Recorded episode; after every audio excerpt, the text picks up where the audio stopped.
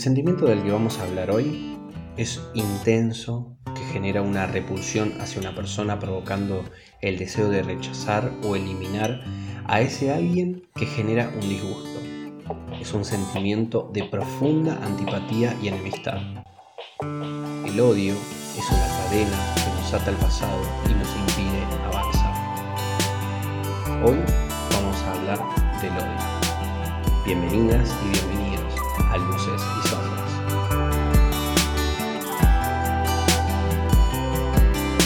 El odiar no está solo restringido a las personas, sino que también a animales o a cosas o a fenómenos. Y con fenómenos me refiero a los hechos o sucesos que ocurren a nuestro alrededor. Y este sentimiento tiene una etiqueta de negatividad que experimentamos todos los humanos porque es contraproducente y es destructivo. No sé si han transitado por el odio, pero cuando odias a esa persona o, esas personas, deseas que le vaya tan mal, lo deseas con todas tus fuerzas y con todas tus ganas. Y el efecto rebote que recibimos si vemos que a esa persona que odiamos le está yendo súper bien. Y es un hecho tan paradójico que cuanto más parecemos odiarla o odiarla, mejor le va. Y qué mal nos ponemos cuando pasan al lado nuestro sonriendo no hay nada en sus vidas que entorpezca esa sonrisa. Pero hay aquí algo que puede llegar a pasar que es contradictorio. Imaginemos que a esa persona que odiamos le deseamos que le vaya mal y le empieza a ir mal y empieza a padecer algo que ya no lo hace sonreír.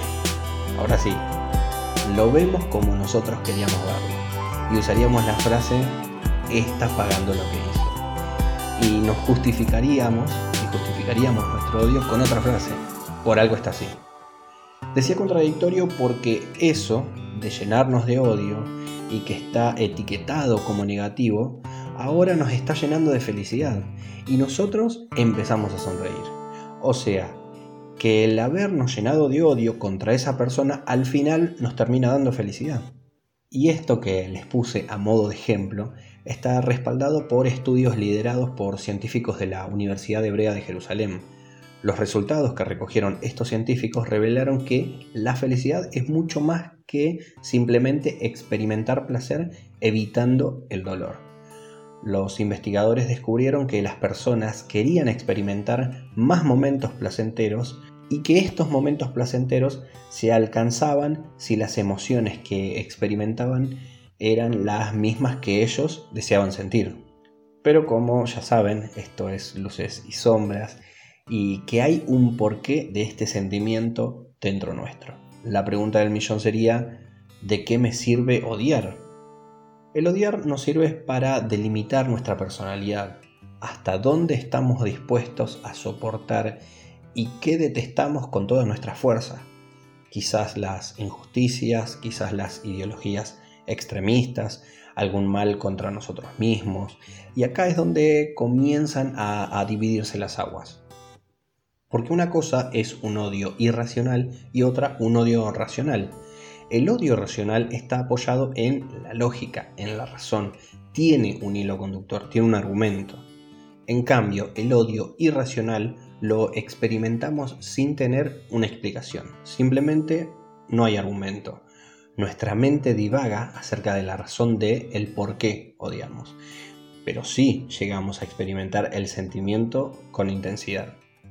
De hecho, podemos confundir lo irracional con lo racional, porque basamos el sentimiento en premisas o conclusiones erróneas o en lo que nos pareció entender o ver podemos odiar irracionalmente también por ideas preconcebidas basadas en prejuicios.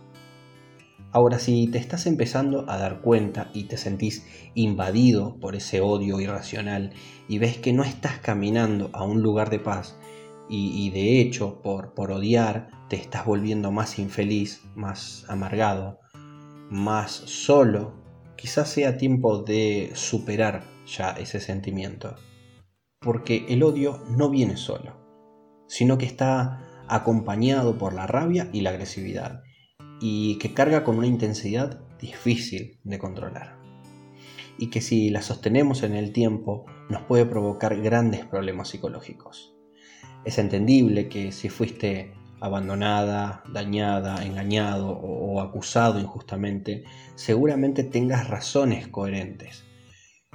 Pero si no nos ocupamos en dejar el odio de lado, terminaremos derivando de malas experiencias en peores experiencias.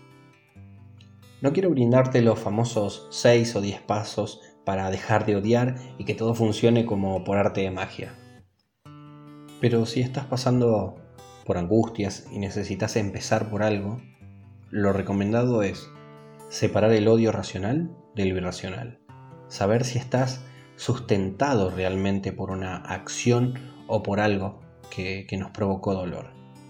Ver la situación desde otra perspectiva. Hacer una revisión si nosotros en algún momento lastimamos a un otro. Y la última, aunque sea la más difícil de llevar a cabo, es la más sanadora. Aprender a perdonar. Y aunque sea justificado el odio y tengas toda la razón, pero si te está haciendo mal, es momento de revisarlo. Y agrego una última que recomiendo en todos los podcasts, recurrir a un profesional. Porque si has intentado algunas o todas estas opciones anteriormente mencionadas, y no podés dejar de odiar, hay algo más a trabajar.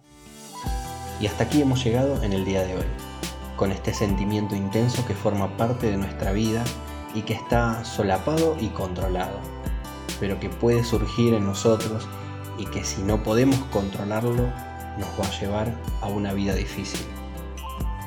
Y en nuestro próximo podcast vamos a estar hablando de la compasión que es esa emoción de tristeza que nos invade al ver a alguien padecer alguna cosa y que nos impulsa a aliviar su dolor.